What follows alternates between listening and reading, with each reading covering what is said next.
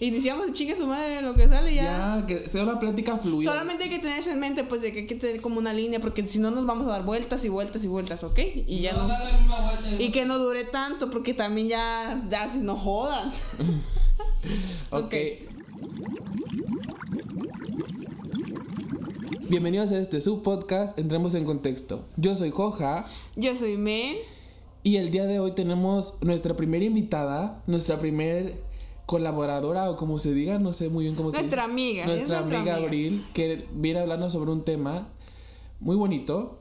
Este, preséntate, amiga. Y tú, para nada, preséntate. Ok. Redes sociales, ¿en qué trabajas? Uy, Decía. no cobra chabulla. Chao. ok, hola, hola, yo soy Abril y pues soy todo lo que dijeron. Eso tú decir más. Oye, soy Aries, soy Leo, soy qué, dice. Ay, eh, creo yo soy Capricornio. Ascendente en Libra. Empezamos. El tema es, en realidad, es el body positive. El cómo aceptar nuestro cuerpo, el cómo este, nos vemos a nosotros mismos, el cómo nos queremos y el cómo nos protegemos de ciertas inseguridades que nosotros tenemos. Ha- Hay que entrar en contexto y entremos este, para saber cómo llegamos a elegir este tema. Y disculpen un poquito si se escucha música, pero es que estamos grabando eso el 15 de septiembre y hoy es el Día de la Independencia de No es que México. grabamos dos podcasts en un día, no. No, tampoco, no las mamamos. Pero este, lo que pasa fue de que Abril llegó un día, fuimos a cenar y, y dijo, hoy me puse un crop top. Y yo le dije, chido, pero que tiene que ver tu crop top. Y ya me dijo que, nos dijo a varios que tenía esta inseguridad de su cuerpo y se estaba poniendo retos para decir, es mi cuerpo, yo lo he visto como yo quiera. Amiga, cuéntanos un poquito de cómo llegaste a ese punto de decir, ya me vale madre lo que la gente diga o, o como yo me sienta, me voy a poner lo que se me pegue la gana. O ponme en contexto, explícame. Ok, este. Tengo seis años en este proceso de amarme y aceptarme. Ha sido un proceso muy difícil porque al principio no, no era consciente de lo que trataba de hacer o del hoyo en el que me estaba metiendo. Porque esto de amar tu cuerpo implica también sacar ciertas verdades sobre tu pasado. Implica de repente este, tener que aceptar o ser capaz de ver cómo es que la sociedad te ve basado en tu cuerpo y que creo que es una verdad muy difícil de entender. Y luego pues vienes tú, ¿no? También tus miedos, tus inseguridades. Lo que tu- toda la vida te han enseñado. Ajá, exacto, este, los rechazos que viviste. Entonces te vas haciendo como más chiquito. Entonces yo hace un año empecé a ir a terapia y en medio de todo eso, este, yo no fui porque quería aceptar mi cuerpo. Yo Fuiste por otra cosa. yo fui por otra cosa, pero eso empezó a brotar. Siento yo que, perdón que te interrumpa, siento yo que eso es como algo mu- muy bueno de nosotros, de que buscamos ayuda por otra cosa, pero muy inconscientemente sabemos que es por esto. Sí, exacto. A mí me pasó igual, porque yo según iba a la, a la psicóloga por una cosa, pero me dijo, ya estás descubriendo en realidad por qué viniste. Sí. Porque Y estás fue- loco y ocupas. No, fue, fue un puf, decir, esta psicóloga me dijo literal, veniste por esto, por esto, por esto, no veniste por lo que me acabas de decir. Y lo que me dijo ahorita, dije, sí es cierto. Sí. Entonces yo llegué de- porque inicié terapia en La Paz. Entonces yo llego aquí en- y me topo con el entorno en el que crecí. Nuevamente por la pandemia y todo eso, tengo que estar conviviendo con, con la gente con la que crecí. Y no, no digo que sea a, a fuerza mi familia o esté hablando específicamente de mi familia, sino vecinos, amigos, cosas así que en su momento fueron muy duros con sus críticas para con mi cuerpo. Entonces empiezo a romper esa barrera donde digo, ya no quiero vivir de esta forma, ya no quiero tener que estar atada constantemente a lo que digan los demás para así sentirme bien o mal.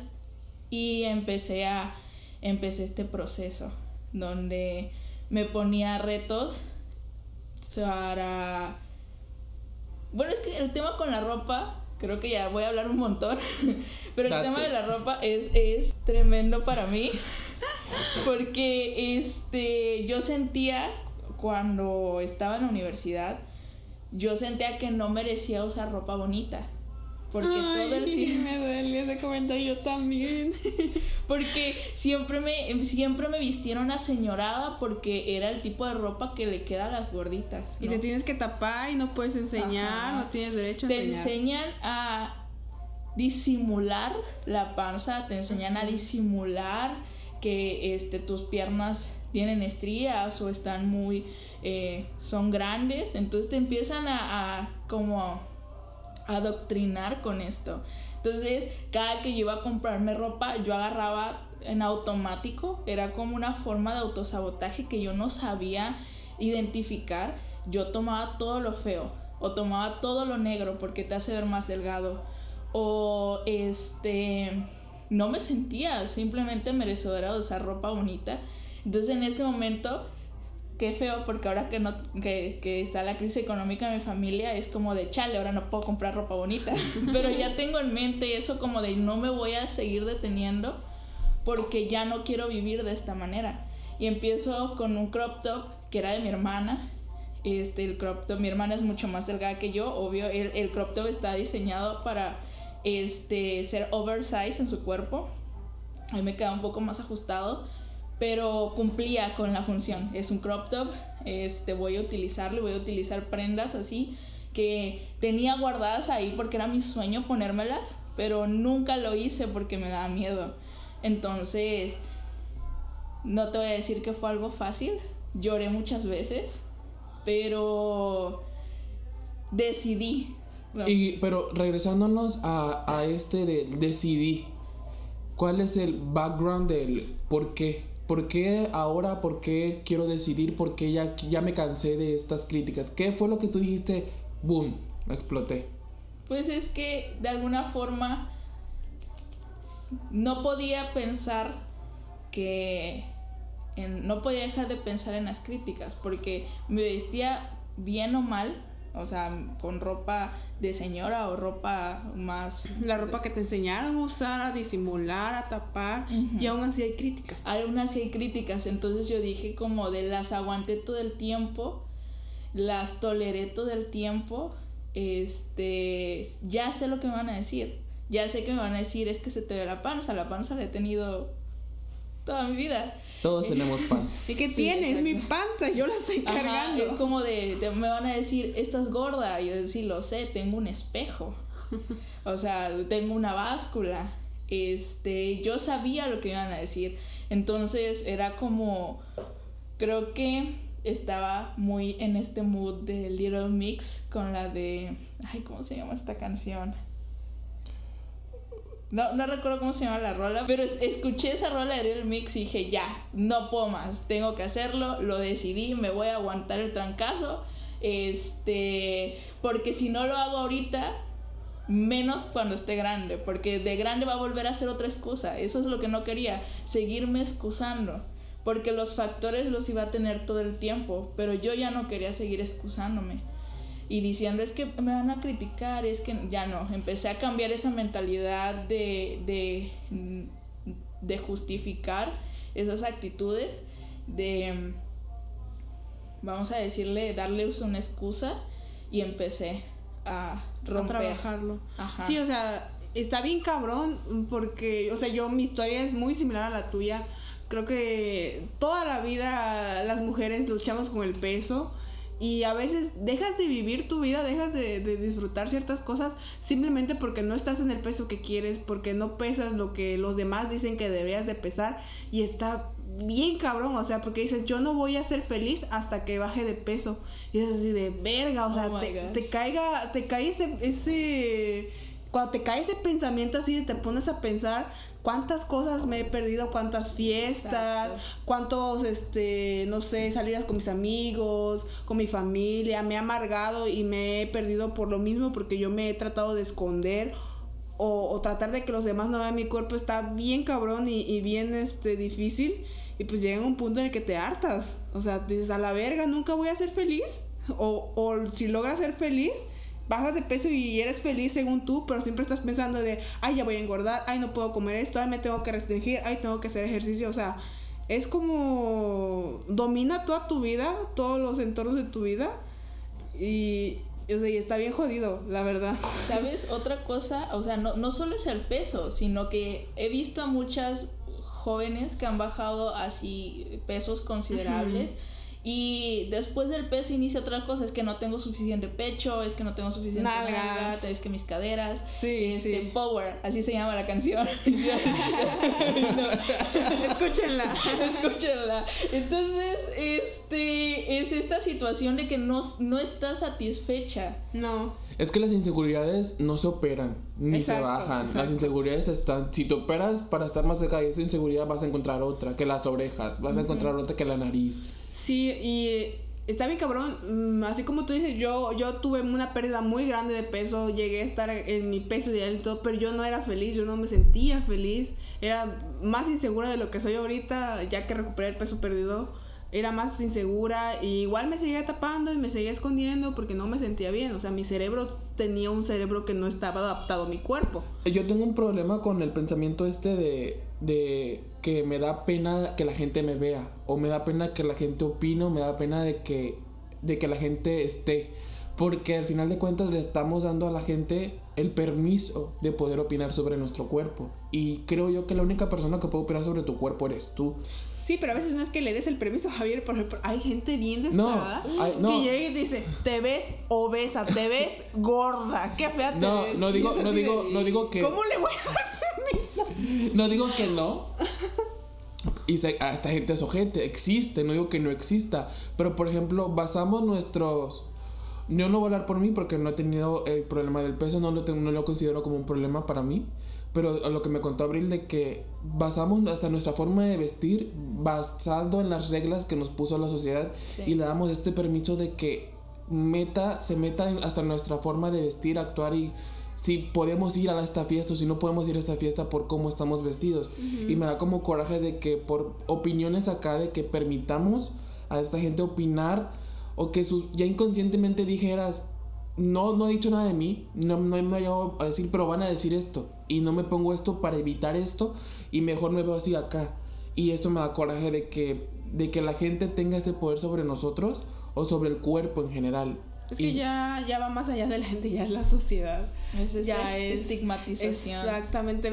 Eh, ya me voy a meter mucho así. Eh, pues es tu podcast, di lo que te, te, pega la gana. va mucho en lo que es del machismo, de, de los hombres. Bueno, yo estoy hablando en, en mujeres, acá en nosotras que nos imponen eh, que la mujer tiene que ser así, la mujer tiene nunca tiene que ser eh, gorda, tiene que cumplir cierto estándar de belleza, tener boobies, tener este, nalgas, porque si no no eres bonita. Eh, va ya en una...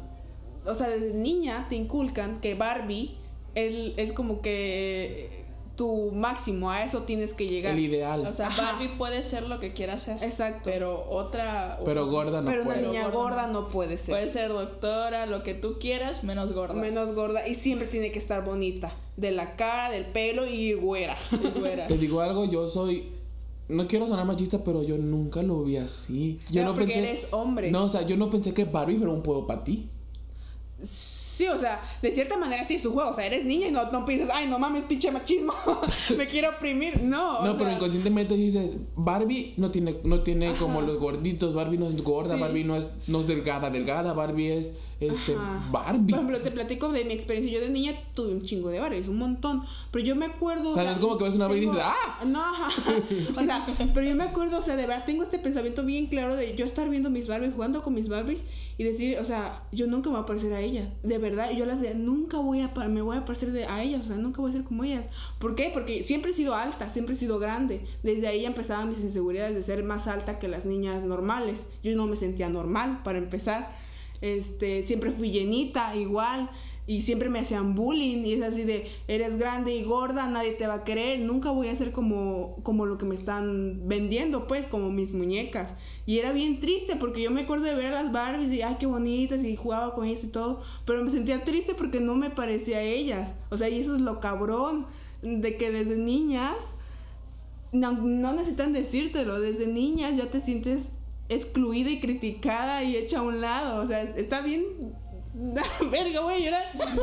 Sí, da, de ese sentido, como que te revive esa, esa impotencia, porque justo ahorita estabas hablando sobre darle el permiso a alguien, pero ¿cómo le voy a dar el permiso? ¿Cómo siquiera sé que ponerle un límite a un mayor cuando soy niña y me dicen nadie te va a querer por gorda. O sea, ¿cómo, cómo, ¿qué hace una niña en, en, esa situación?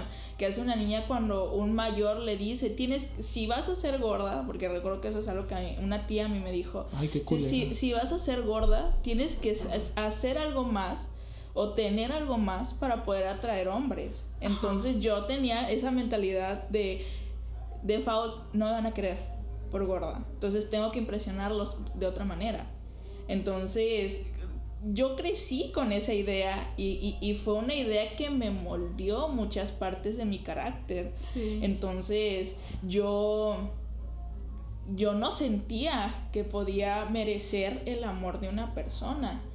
De, un de un hombre de un hombre ajá entonces este fue incluso, no, importa entonces entonces entró yo por eso de alguna forma eh, cuando fui a terapia pues tenía, tenía a la vez a la par una relación este un poco ¿A que nos contaste? Turbulenta, ajá, no por no decir tóxica, porque de repente como que me castra.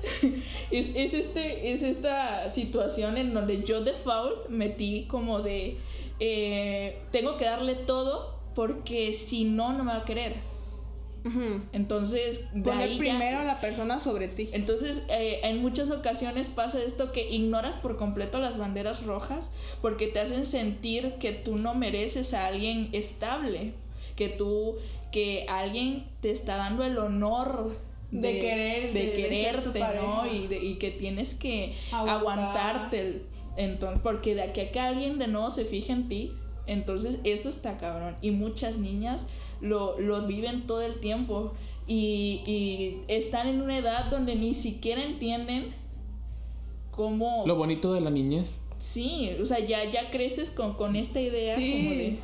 Es, también difícil porque se supone que eres una niña, un niño, tu única preocupación debe ser jugar, divertirte, tener amigos, aprender, pero no, te inculcan que tu preocupación más grande tiene que ser bajar de peso. Y si no lo logras, ya fracas, fracasaste. O sea, así como Abril dice que su tía le dijo eso, yo también recuerdo muy claro que a mí desde los 8, 7 años, imagínate, mm, se reunía toda mi familia en la noche y todos, o sea, venían amigos de mi familia, que compadres y así, y todos se sentaban alrededor de mí y, se me ponían a decir, ay, Yamel, tienes que bajar de peso, tienes que hacer esta dieta, mira, yo te voy a, te, doy esta dieta para que la sigas.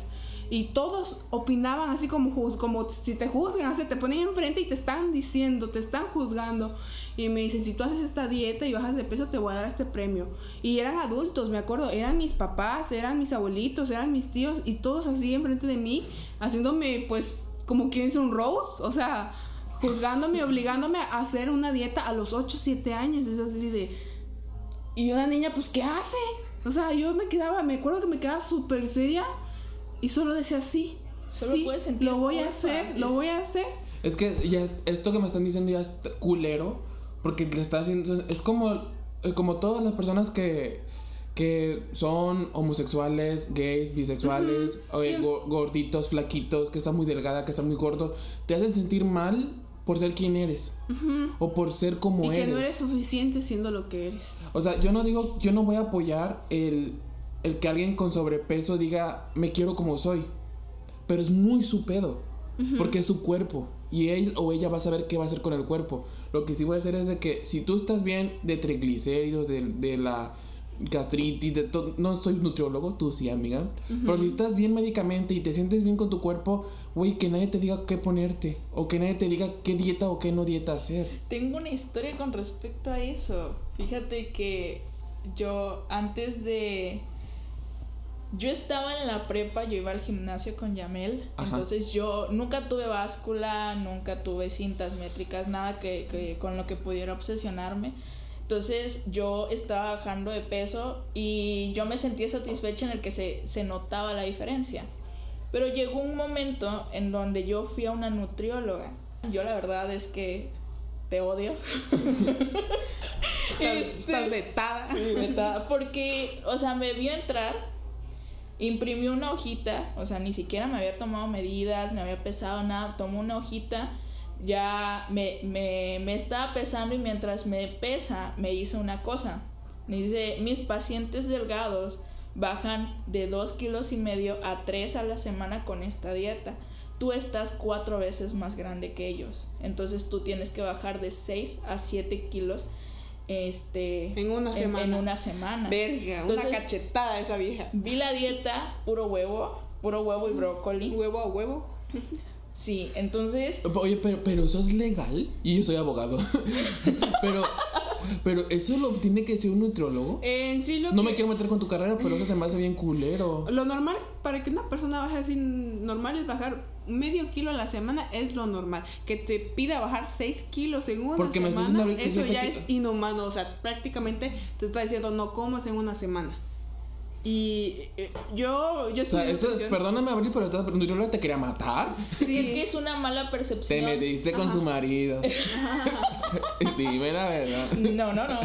Es, una, es precisamente esto de la estigmatización de la gordura, porque asumen que Por ser este, gordo estás mal. Yo, yo sigo una youtuber que se llama Luna, Luna Martínez, que tiene, que es gordita y que dice es que yo soy gordita, pero yo ya me fui a checar, estoy viendo aquí, estoy viendo acá, estoy viendo acá, no tengo problemas de corazón, no tengo nada. ¿Qué les preocupa? No me va a pasar nada, yo voy a bajar de peso, pero hasta ahí. Y luego yo digo, entonces, ¿para qué tanto pinche alboroto? Es lo que yo digo, pero yo no me puedo poner en sus zapatos no, porque no puedo decir, siento lo mismo que ella, pero sí siento esto de, sí he llegado a sentir que la gente se mete en cosas que no le importan porque son mis cosas. Y es muy interior mío. Y ya no me, no me puedo imaginar cómo se sentir que opinan algo exterior que tú ya no puedes, digamos, disimular tanto como lo es de que yo sufro ansiedad, ataques de pánico y todo esto. Los puedo disimular porque están aquí en mi cabeza. Pero ya en algo como muy externo, como es tu cuerpo, tu color de piel, tus manos, todo esto nos oculta. Que la gente venga y te diga, cambia esto, cambia lo otro, cambia lo otro. Y tú darles ese permiso inconscientemente, aunque tú digas, yo me voy a poner lo que yo quiera, pero muy en el fondo dices, mejor no me lo pongo. Para que no opinen, para que no, no sé qué. Sí me da como mucho ruido esa, esa situación. Pues sí, es que la, gente asume que un cuerpo grande, un cuerpo gordo es sinónimo de este enfermedades. de enfermedad, de ser flojo, de comer este, super mal. ajá. Entonces, o sea, ignoran por completo si hay algún factor hormonal, algún factor anímico, genético, ignoran por completo todo eso, simplemente es como de gordo malo, delgado bueno. Entonces, este, mucho pasa en, en, por eso es que se habla mucho de la gordofobia, en ese sentido donde cuando vas a sectores de la salud y simplemente te dicen es que tú estás mal porque estás gorda, oye sí, pero es que me golpea la cabeza no, es que es tu obesidad la que te está causando todos esos síntomas. Y deberías de bajar de peso. Ajá, entonces, eh, volviendo a la, a la nutrióloga, o sea, ella simplemente dijo, o sea, ella está gorda, si baja de peso, es lo mejor que le puede haber pasado. Eh, aún si ese, ese, esas pérdidas de peso podrían causar un daño irreversible en mi salud. Entonces yo recuerdo que yo no bajé los 7 kilos.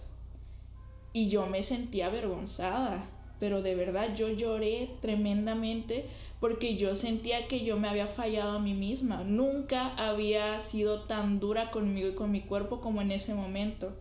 Porque ella aseguraba que era una realidad que yo tenía que bajar y yo me esforcé. Y que habías fracasado. Entonces pasa que después, unas semanas después de que este, empiezo con este proceso, me accidento entonces eh, fue en la prepa, me accidento, me fracturo la clavícula en tres y me fue todo un show.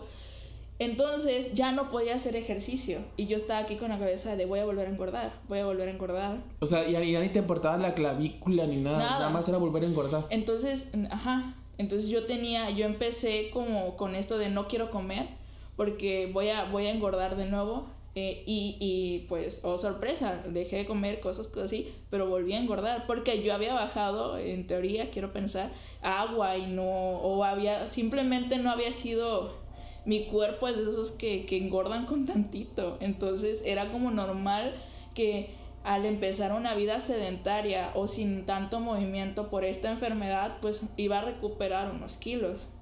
Entonces, este, yo me sentí súper culpable y dejé por completo la, la dieta. Recuerdo que yo dije, pues ya, gorda soy, gorda nací, gorda me moriré. Entonces, este, yo empiezo a tener problemas de depresión en ese momento. Y cuando yo llego a Chilpancingo a vivir sola, porque ya me fui a estudiar la universidad, yo, este, ya no podía conmigo misma y me diagnosticaron un cuadro depresivo tremendo. Pero aquí viene otro tema, que es que yo no tenía tanta información al respecto, yo tenía yo me sentía más culpable aún de ser gorda, seguir engordando y tener depresión.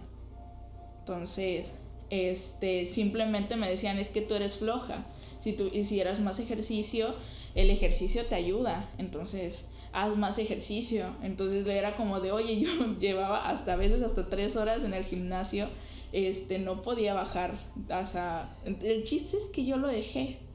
Yo lo dejé y fue por una mala percepción, fue por un, un una estigmatización, un, un, una jueza, que en este caso así le voy a decir a la nutrióloga, llegó y me sentenció algo, porque tenía una idea, una percepción errónea de lo que es la obesidad y de lo que es un proceso de bajar de peso. Yo no sé cómo haya sido con otra persona. Y ni siquiera se detuvo a preguntar tu historia. Por ejemplo, ya al tú acudir con ella, tú ya llevabas una pérdida de peso importante. Estabas activa físicamente, estabas comiendo mejor. O sea, ni siquiera se detuvo a preguntarte de, oye, ¿cómo has estado? ¿Cuáles han sido tus pesos anteriores?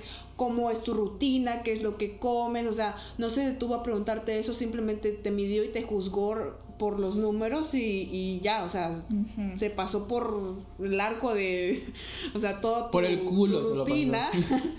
y este, y, pues eso es lo culero.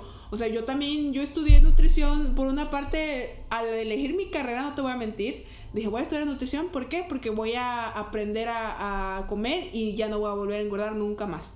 Te lo juro que por eso fue uno de mis primeros pensamientos por lo cual yo elegí esa, esa carrera. Nutrición. No sabía, Sí, fue por, aparte de que dije, no, lleva matemáticas, chingue su madre. y lleva muchas. Lleva un chingo. y este, y sí, esa fue mi, pues sí, uno de mis primeros motivos. Ya después me enamoré y descubrí otras cosas.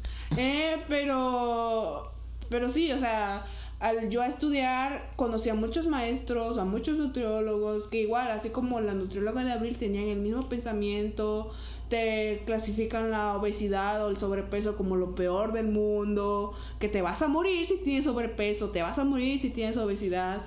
Y este, y es bien culero porque, o sea, yo toda mi vida he tenido sobrepeso, toda mi vida he sido así gordita, llenita, y digo, entonces, ¿qué va a ser de mí?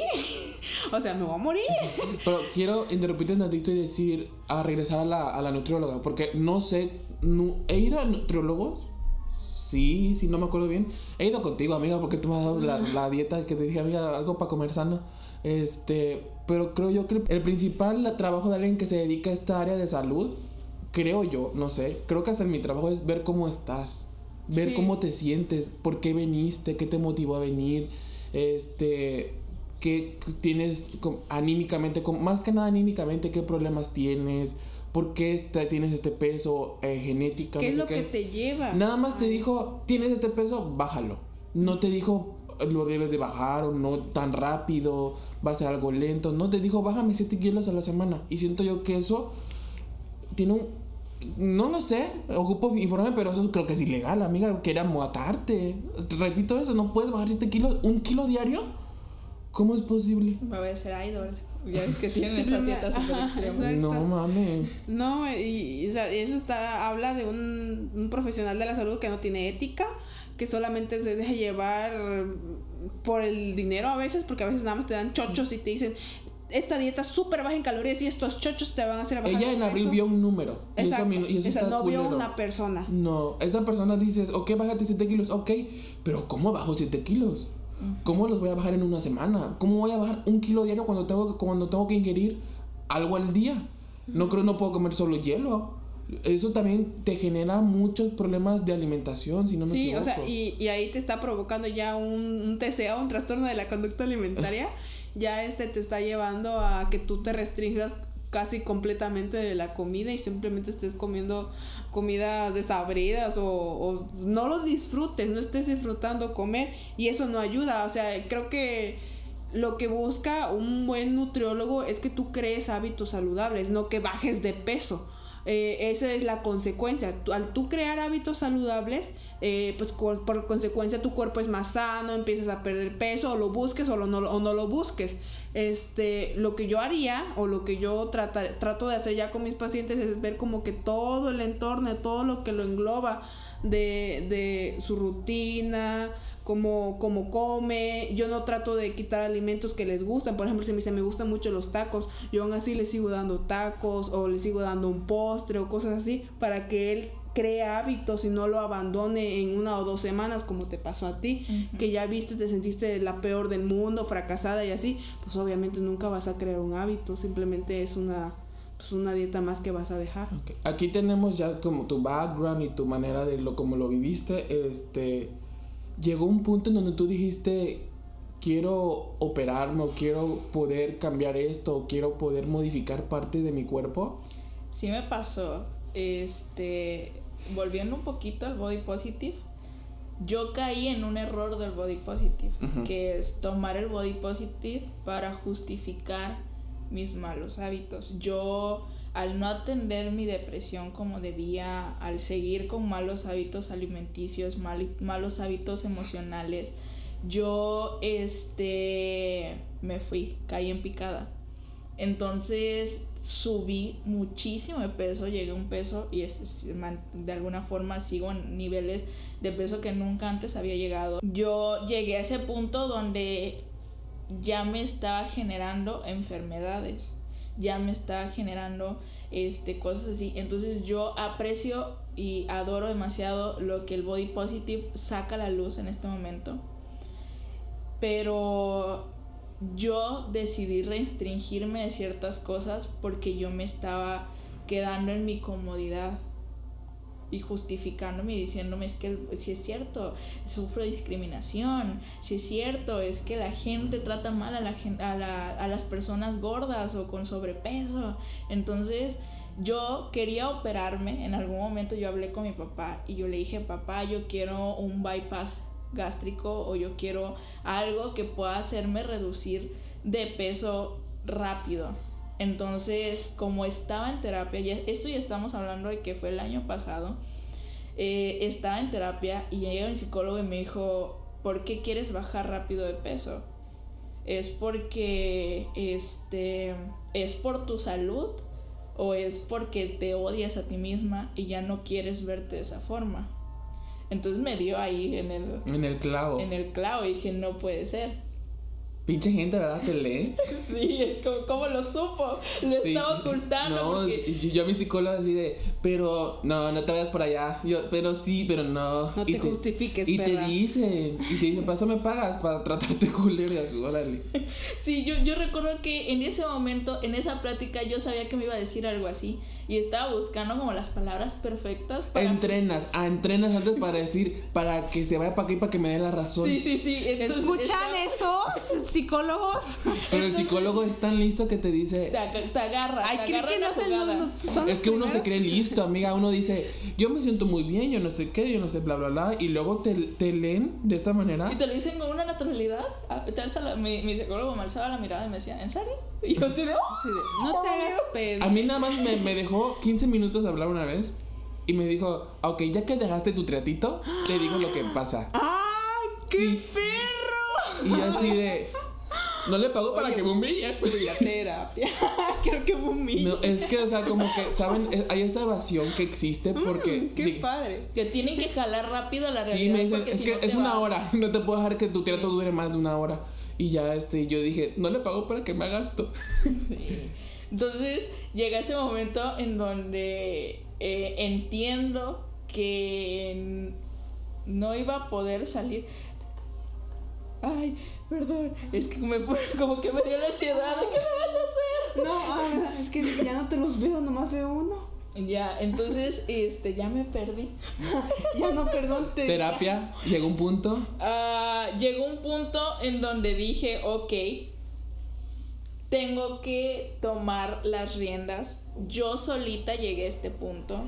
No fue el comentario de mi tía, no fue la nutrióloga, o sea, lo hicieron, me dañó, pero al final de cuenta yo tomé ciertas decisiones que me hicieron llegar a este punto. Yo me tengo que hacer responsable en este punto de lo que está pasando conmigo y lo que está pasando en mi cuerpo.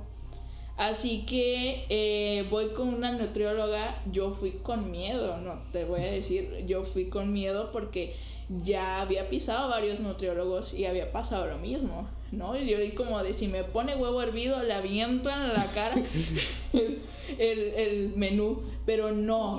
una... Cómetelo tú, cómetelo, a ver, cómetelo.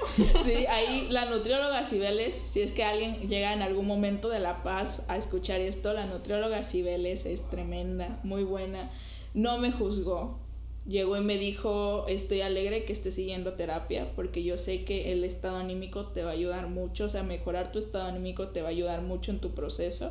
No va a ser fácil, o sea, me está diciendo una realidad, pero no me lo está diciendo de una manera agresiva. Catastrófica. Ajá, me está diciendo tienes posibilidades, tú puedes salvarte de todo esto, de, puedes evitar la diabetes, puedes evitar. Me hizo, me hizo muchas pruebas de sangre, me hizo muchas pruebas hormonales, salió que por lo mismo de que me había descuidado tanto, yo había tengo síndrome de ovario poliquístico y tengo hiperandrogenosis. Bueno, no sé si se dice tengo, pero el chiste es que se generó esta parte. Entonces tengo resistencia, desarrollé resistencia a la insulina. Entonces llegó y me dijo, si antes llegaste a bajar 2 kilos a la semana, vas a bajar unos 400 a 500 gramos. Quiero que te sientas orgullosa si eso pasa, porque aunque va a ser lento, puedes hacerlo. ¡Ay, qué hermosa! Yo, yo quiero ser así.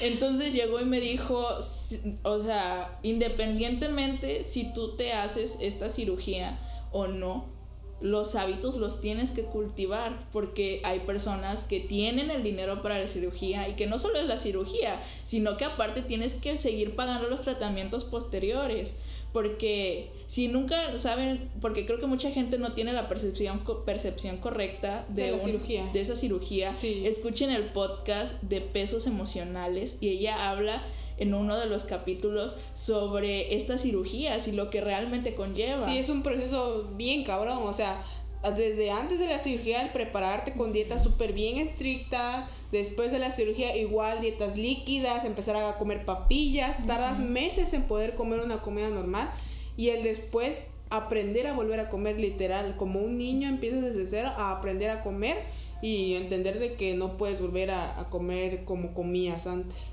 Y luego tengo entendido que también es eh, económicamente el gasto de, de suplementos, proteínas, o sea, es es un varo, no acaba con la cirugía. hay ciertas vitaminas que no tienes que empezar a tomar. Continúa años con tus suplementos y tu proteína. Entonces eh, ella, ella me dijo, quieras o no, tienes que empezar a cultivar estos, estos hábitos, entonces necesitas trabajar ya empiezo a trabajar con ella, ella me, me midió, ella me pesó, este, todavía recuerdo. Me besó, me agarró, me, me, acarició, no es cierto, no es cierto. Este, pero uh, nunca vi, su mirada fue muy... Nunca te juzgó. No, o sea, no, no sentí como con, con, esta, con esta otra nutrióloga que fue como de esas, esas reacciones que hacen que dices tú como de ya vale y te pone, te, te da esa sensación de lloro aquí. Te hace sentir lo peor. Ajá, entonces ella vio y me dijo, ok, me hizo los papelitos, entonces todavía me mandaba como mensajitos, como tú puedes hacerlo, Abril, y que no sé ¡Ay, qué, qué Entonces yo me sentí muy, muy, muy apoyada por ella, incluso yo un mes porque me súper desanimé eh, este, dejé un mes de ir y yo subí algunos kilos y cuando volví con ella, no... Perdón, perdón, perdón. No me juzgó, me dijo, ok, en los procesos se vale que de repente caigas, se vale que de repente este, des un paso para atrás porque te confundiste o porque te sentiste mal, entonces vámonos de nuevo. Entonces, hasta ahora sigo, sigo haciendo ejercicio, sigo haciendo cosas así. Me cuesta mucho bajar de peso. Sé que, sé que es un proceso largo, todavía de repente lloro, de repente siento que, que no voy a poder jamás nunca, pero me mantengo en la esperanza de que estoy haciendo algo que antes no hacía. Lo que, lo, perdón, lo que te comentaba de que si te llegaste, si llegaste a pensarte en operar y todo Oye, esto. Sí, es cierto, como que me fui. no, está, está, perfecto, de verdad, a mí me encanta, me, me está encantando este podcast, de verdad. no, lo que, lo que yo te preguntaba de que si, te, si llegaste a pensar en operarte por tu peso y todo esto. Sí. Yo conozco la cirugía pero no sé qué es pedo con la cirugía. Pero sí sé que es. ¿Se tiró un pedo, Gerardo? No. Fue la tapa del lado. porque ya que escucho un. Pero este. Yo, yo conozco esta parte de que no nada más es operarte y pasarte cuchillo. Es más allá y, y hay como estas consecuencias que tiene esta cirugía. Y por eso te preguntaba esto. Y yo dije hasta qué grado puede llegar un comentario culero o hasta qué grado podemos llegar a escalar toda esta inseguridad que nos genera la sociedad, los tíos, primos, amigos, es, todo esto para llegar al grado para que quieras modificar tu cuerpo exactamente. Sí o sea si a mí Abril desde chiquito no nos hubieran dicho estás gorda ser gorda es malo baja de peso te lo juro que Abril y yo estaríamos felices y estaríamos contentas con el cuerpo, o sea, que tenemos sin ninguna preocupación de ponerme un crop top o un vestido que enseñe mis piernas, pero ya es algo que te cultivaron y aquí lo traes y aquí lo traes y por más que intentes amarte, quererte, respetarte, siempre va a estar esa espinita, siempre va a estar esa espinita y es difícil. Por eso digo, nunca se supera, solamente aprendes a, a sobrellevar las cosas y a Bájale al baño. y yo pensé que me hacía señas de, más bien, más bien. Más bien motivada a verlo. Y yo, ay, Gerardo me dice que voy bien. ¿Qué, ¿Qué decía? Que tú, que, que uh, no lo superas, pero aprendes a vivir con esto. Ajá, o sea, es algo que el amor propio siempre se va a estar trabajando en tu vida, siempre vas a estar trabajando con ello, porque no, no es algo que digas, ah, ya llegué a la meta, ya, ya, ya me, me amo totalmente, ya nunca en la vida me voy a volver a odiar o me voy a sentir incómoda conmigo misma, sino que son herramientas o tienes que generar herramientas, generar este algo para que te ayude a ti a no caer otra vez en ese hoyo, no caer otra vez a, a sentirte menos que los demás y pues es algo bien cabrón. lo que me preocupa es llegar a odiar tanto tu cuerpo que llegues a cambiarlo o, o llegues a ese punto de que te metan cuchillo para cambiarte. Por comentarios que se almacenaron en ti desde la niñez. Y lo que, me, lo que sí me dejó así bien, que no sabía, fue de que Barbie, de que la Barbie o de que cualquier muñeca te daba esta inseguridad. Y siento yo que ahí demuestra o se demuestra de que esta idealización que hay en las modelos de que me muestran una forma en la que se publici de, de, la publicidad de que esto es lo normal, esto es lo que debería de ser y quiero llegar a ser lo más este parecido a ella que se pueda. Y lo que pasa en las modelos, más que nada en las de pasarela, es de que tienen que ser tan delgadas para que parezca que va un gancho caminando con la ropa. Y es lo que yo, no sé quién lo dijo, y yo así de qué tan dañado tenemos que estar para querer llegar a hacer eso. Y aún así, siendo las mujeres más hermosas, todos esos modelos tienen inseguridades, tantas modelos con trastornos de la alimentación, porque nunca se siente suficiente de tanto que les exigen y, les exigen y les exigen, y nunca vas a cumplir, nunca vas a llegar a ser ese ser perfecto que todos quieren. Sí, una modelo dijo, de hecho, yo vengo un ideal de belleza que ni yo puedo cumplir. Ajá. Porque detrás de una foto, detrás de toda esta producción hay una cámara chingona, maquillaje, hay maquillaje, luz, hay alguien que te está echando, hay alguien que te está echando el airecito, este, y cuando veo la foto digo, güey, esa no soy yo, o sea, sí soy yo, pero hay un proceso y hay una producción enorme detrás. Y todo es como el podcast, está editado. Obviamente, porque ya me menciona su vez como tres veces. Porque Gerardo bajó, le bajó al baño. Pero si yo digo, esta idealización que existe, siento yo que es la que también daña. Bueno, si, si, de primera ver una modelo delgada te hace sentirse insegura, el problema no es la modelo. Hay, hay más detrás.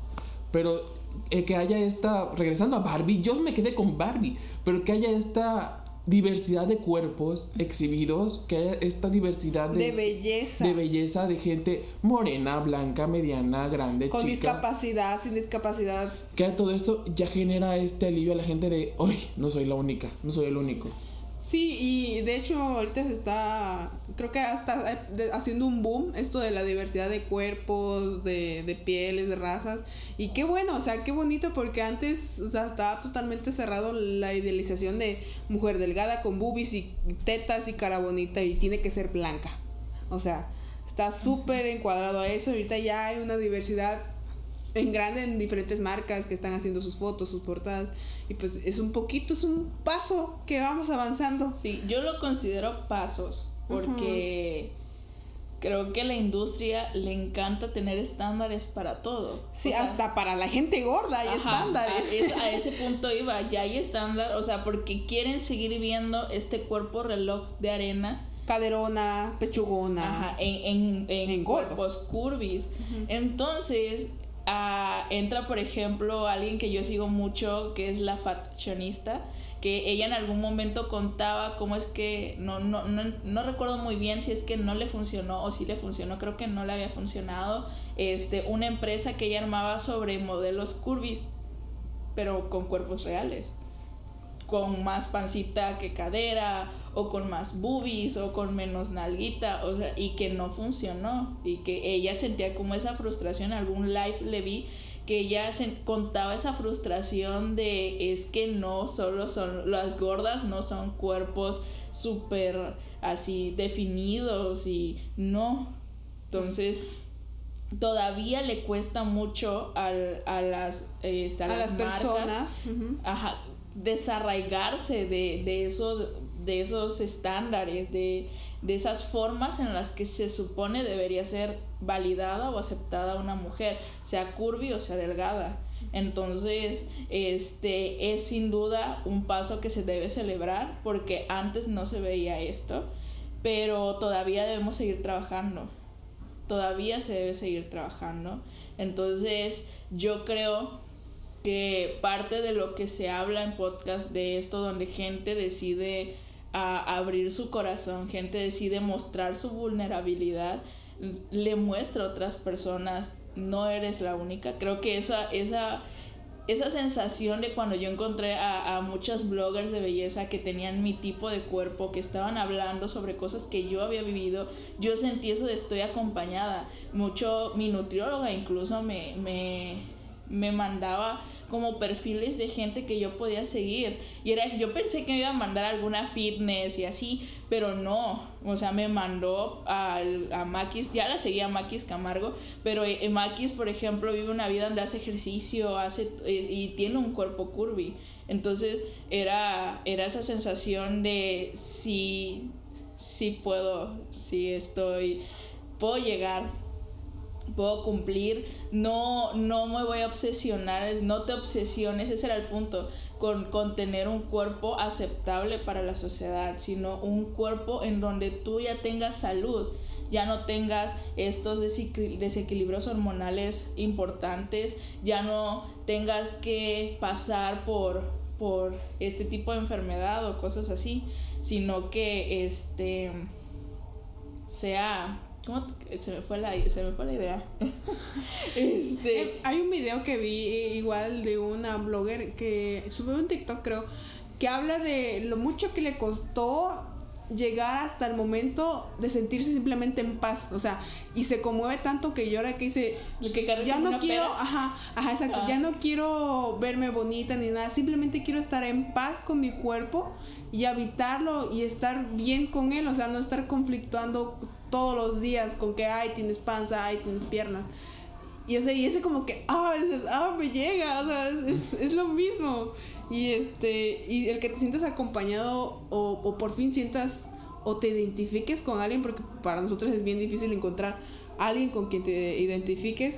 Eh, pues es bien bonito porque te sientes acompañada. Por ejemplo, yo con Abril estoy como que empatizando demasiado porque me identifico con ella. Y este, es bien padre. Es bien padre, la neta. Y estás muy serio, amigo. No, estoy poniendo mucha atención. quiero hacerte una pregunta. ¿A mí? Sí. O sea, Es que me acordé. ¿De qué color es tu calzón? Ah, sí. Blanco, todos mis calzones son blancos. Fíjate que me hizo acordarme este, de, de, una plática que tuve en algún momento con amigos. Hablábamos precisamente de. Yo creo que a mí me sorprendió mucho cuando él me, me abrió su corazoncito conmigo y me decía: Es que también los hombres estamos este, viviendo situaciones de esta naturaleza y creo que se calla mucho. Sí, no hay mucho. Por ejemplo, yo no he visto un blogger. Bueno, sí, un hombre, pero solamente es uno de 10 mujeres que hablan del body positive, por ejemplo, de ustedes en los hombres. Gerardo, ¿cómo, ¿cómo es que se sienten juzgados? O sea, ¿qué sienten que la sociedad o los demás les dicen tienes que cambiar esto, tienes que ser así o tienes que, que cumplir con esto para que logres ser este, pues el ideal? ¿Es mi pregunta? Sí. Sí. Es que yo no he sentido que. Se quedó bien inmenso. Es que yo no he sentido que. Pero, pero para tener una opinión con, o concreta sobre este tema, pues tenemos que preguntarle a alguien que haya vivido con sobrepeso. Yo no he llegado a vivir con sobrepeso, pero este. Puedo llegar a sentir como esa empatía de, de no querer enseñar el cuerpo por la inseguridad que tienes. Pero sí, en hombres casi no existe este body positive que existe en mujeres. Más que nada por la exhibición que existe, creo yo. No lo sé, estoy muy muy por el aire. Sí, es que, pues bueno, en la mujer se exige más lo que es. Pero, pero, pero sí existe esta inseguridad que ves a muchos hombres marcados, que tienen cuadros y todo eso, y tú no. Y si hay cierto tipo de no me quito la playera. O no, Ah, me, ok, o no sí, quiero, ya. no quiero enseñar esto. Sí, Porque, si no tengo cuadros, no, me, no puedo mostrar mi abdomen. Ujú, O sea, no tengo problemas de salud, pero si digo, estéticamente no soy como los demás. Ujú. Y no puedo enseñarme o, o no, este... O, por, o no puedo, o digamos que no tengo inseguridades con mi cuerpo, pero no lo quiero enseñar por esto. Porque no es atractivo para otras personas a lo mejor. Sí, igual tiene un estándar, un prototipo de belleza. Todos tenemos estas inseguridades, Sí. pero unos más que otros. Ajá, sí, o sea, se habla más en mujeres porque pues es lo que, lo primero que se juzga en una, una mujer es su físico. Siempre, siempre es su físico. Y en el hombre no, no tanto, no va. No, ahí. porque yo creo que tu amigo lo que no lo que quiere hacer ya es este no nada más bajar de peso y estar saludable, él quiere marcarse y quiere tener es cuadros. que él, él encontró, digamos, este, no, ahorita como que ya no tiene tanto problema con eso, sino que este encontró como una forma de como de desahogo, por- voy a llamarlo así. En el ejercicio. Ajá, encontró como una forma de reinventarse, de despejarse y empezó a amar mucho el, el hacer ejercicio, él cuenta con mucho orgullo, luego así, hoy pude cargar tanto, eso a mí me súper emociona. ¿Qué consejos ustedes los que han vivido con estos cambios de su cuerpo, con estas inseguridades, eh, todos pues, qué consejos les darían a estas niñas? Más que nada, y obviamente niños si nos están escuchando o estas personas que tienen 12, 13, 14 años, este, para que no les pase como ustedes, para poder evitar esto. No sé si me di a entender. Sí. ¿Sí? Pues bueno, a mí lo que me ayudó mucho, mucho en entrar en este proceso fue eh, encontrar personas con quien identificarme. Creo que eso es importante, o sea, que veas personas que viven un poco de tu realidad y, y que ha- hablen de cómo, de sus experiencias, de cómo la han ido superando, para que así tú te inspires y aprendas a, a ver cómo puedes modificar este ciertas conductas que a veces son autodestructivas para ti para que ya empieces tu proceso y te empieces a amar por ti mismo porque como tú dices cada proceso es diferente. A mí eso fue lo que me ayudó mucho encontrar a alguien con quien yo me identifique e inspirarme yo de su historia. Ok, aquí llevo uno que no es tanto para las personas que, que estamos pasando, que están pasando por esto, sino para papás. O sea, eh, ah sí personas con hijos por favor, hay, hay muchos tipos de cuerpos. A veces creo que hay padres que quieren, como que idealizan, sí, quiero que mi hijo sea así y quiero que mi hijo haga tantas cosas y que mi hija sea así. Sí, esto, esto de, de decir de que mi hijo quiero que sea delgado a huevo es igual de cruel como decir mi hijo va a ser heterosexual y se va a casar con un, un hombre o una mujer, si es hombre con una mujer, o sea pues la cosa heterosexual y va a tener hijos y se va a casar, es así de cruel decirle a tu hijo tú tienes que ser delgado y tienes que verte así y tienes que tener abdomen y yo qué sé, cosas así, es lo mismo, es igual de cruel.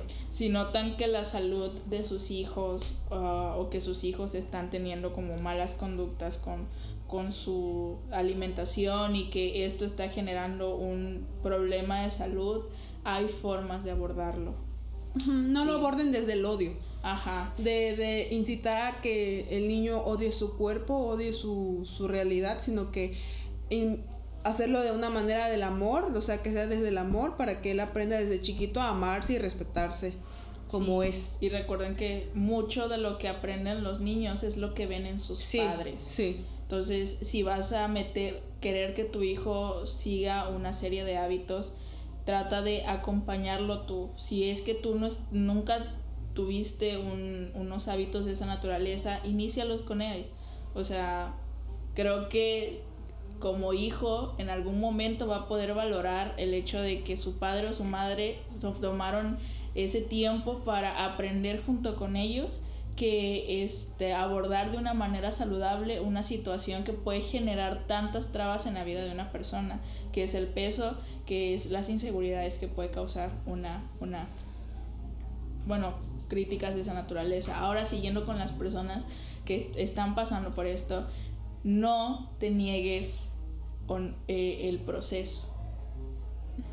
Creo que el error más grande que pude haber cometido es simplemente llegar y decir, no, no tengo un problema.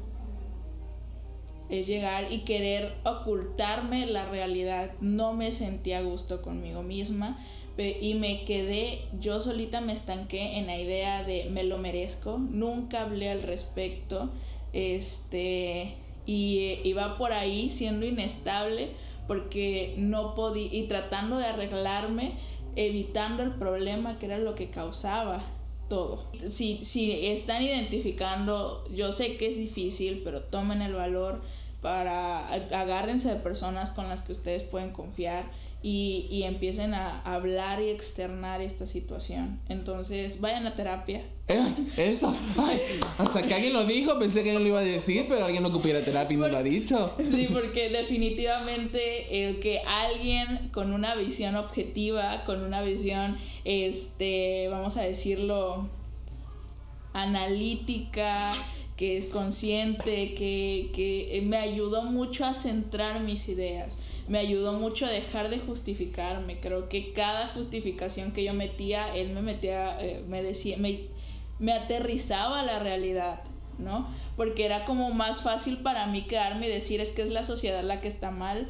y deberían aceptarme como soy, a llegar y yo a aceptarme como era.